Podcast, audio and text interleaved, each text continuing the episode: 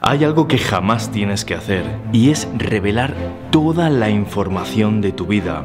Hay algunas cosas que nunca le tienes que decir a nadie para evitar malentendidos e inconvenientes. Serán como cinco llaves de tu vida que jamás le vas a dar a nadie. Todo relacionado No es nada ten un 20% de fantasía.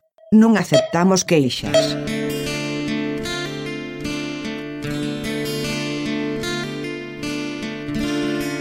Hay actos de amor, hay actos de odio, hay actos de pasión y hay actos de compasión.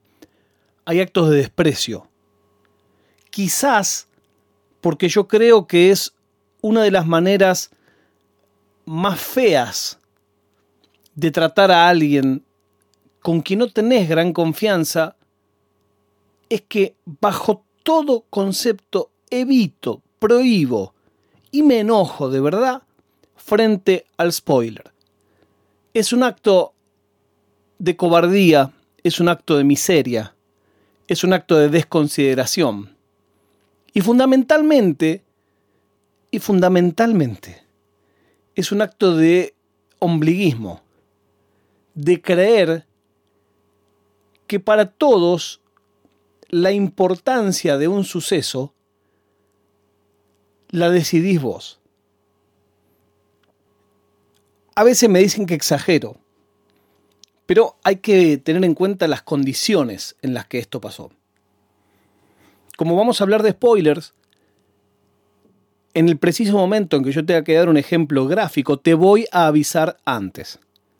Y quiero que ya sepas para siempre que en este podcast, o en un programa de radio, o en un programa de tele, o en un escenario, o en un café en el que hablemos, siempre voy a dar una alerta spoilers antes de decir nada. No asumo que nadie vio nada, porque ese es uno de los grandes problemas. Ah, bueno, pero si esta película es vieja, ya la vio todo el mundo. ¿Qué sabes si la vio todo el mundo? O sea, ¿la viste vos? ¿La vio todo el mundo? ¿Por qué? Nah, bueno, pero ¿quién no vio Gladiador? Ya todos saben cómo termina. No, no, no saben todos cómo termina. No sabes si el tipo no la vio, si la vio, si la quiere ver de nuevo si no se acuerda el final, y vos se lo vas a cagar porque sí,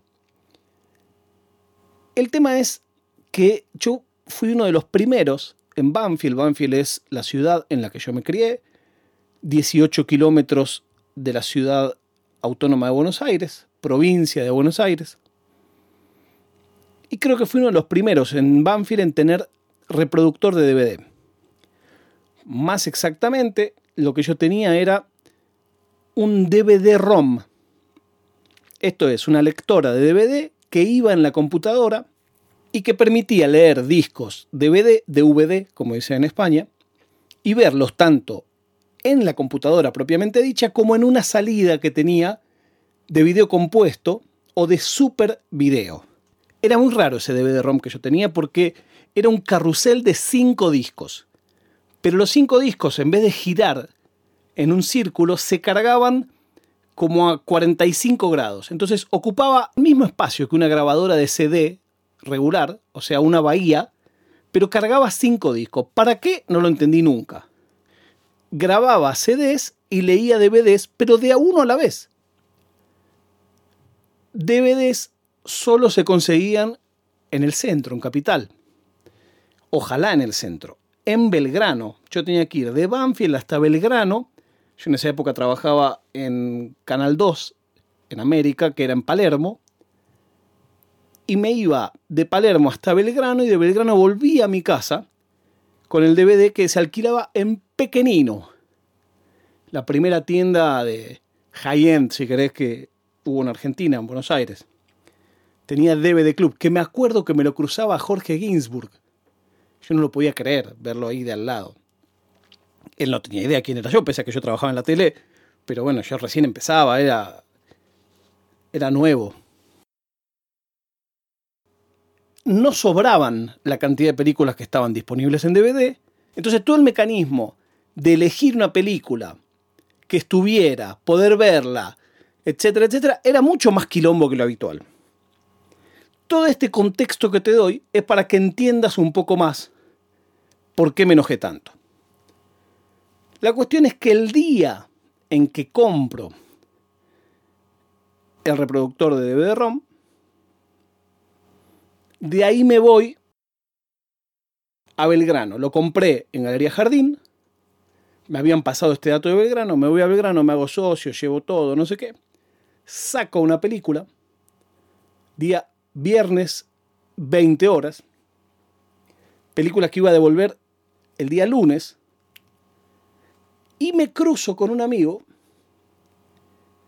que me dice, ¿qué andas haciendo por acá? No, vine a alquilar un DVD porque me compré un reproductor DVD. Uy, qué bueno, ¿sí? ¿Qué, ¿qué alquilaste? Alerta, spoilers. Alerta, spoilers. Y le digo, Seven, pecados capitales. Si no viste pecados capitales, si no viste Seven, este es el momento en que tenés que sacar este episodio.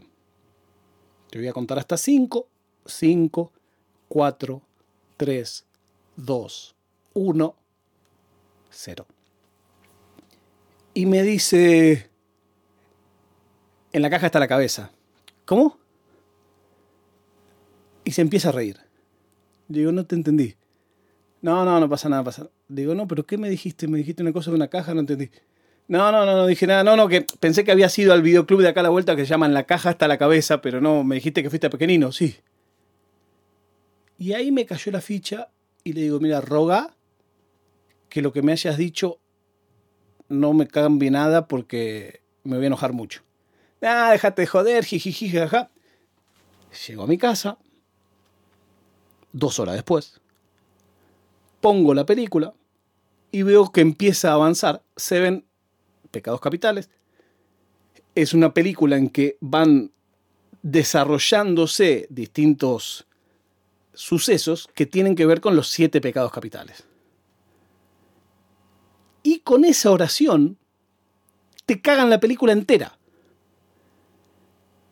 La cuestión es que cuando en la película aparece la bendita caja, yo dije, este chabón me cagó. Y efectivamente me cagó. Y efectivamente se ganó que no le hablé por un año y medio. Y mis amigos me decían, no, boludo, pero no puedes exagerar. No, no, sí, ¿cómo no? ¿Cómo no? No estoy exagerando de ninguna manera. Lo que hizo este pibe no es una broma. Él sabía que no podía alquilar otro. Él sabía que tenía un montón de expectativas yo. Él sabía que en Banfield no había DVD Club. Él sabía todo el tiempo en que yo estaba eh, esperando cómo iba a ser, cómo se iba a ver, que para mí era importante. Y era una época en que yo estaba muy atrasado con las películas mainstream.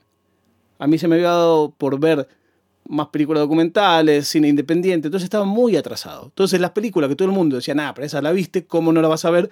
Yo en muchísimos casos no las había visto. Y me dio una bronca terrible, terrible. Pero a partir de ahí aclaré siempre a mis amigos que es una broma que no tolero, la de los spoilers. Es más, a tal punto me lo tomo en serio que no comento qué estoy viendo.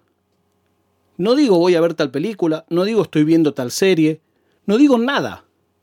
Porque como odio tanto los spoilers, siempre hay alguno que se cree que es joda y que dice algo de más y yo me vuelvo loco. La prueba de vida del día de hoy es que el Barcelona tendrá una camiseta especial para usar contra el Real Madrid y también en noticias de camisetas que Banfield hoy jugará con Vélez por una plaza en la Copa Sudamericana con una camiseta azul y negra, que me parece espantosa, pero que es la segunda camiseta histórica que usó Banfield en su historia. Y como cumplimos 125 años, estamos haciendo estas cosas de ponernos unas camisetas horribles. Primero una que parecía de Aldo Civi y ahora está negra y azul. Nos encontramos mañana cuando les diga, no es nada.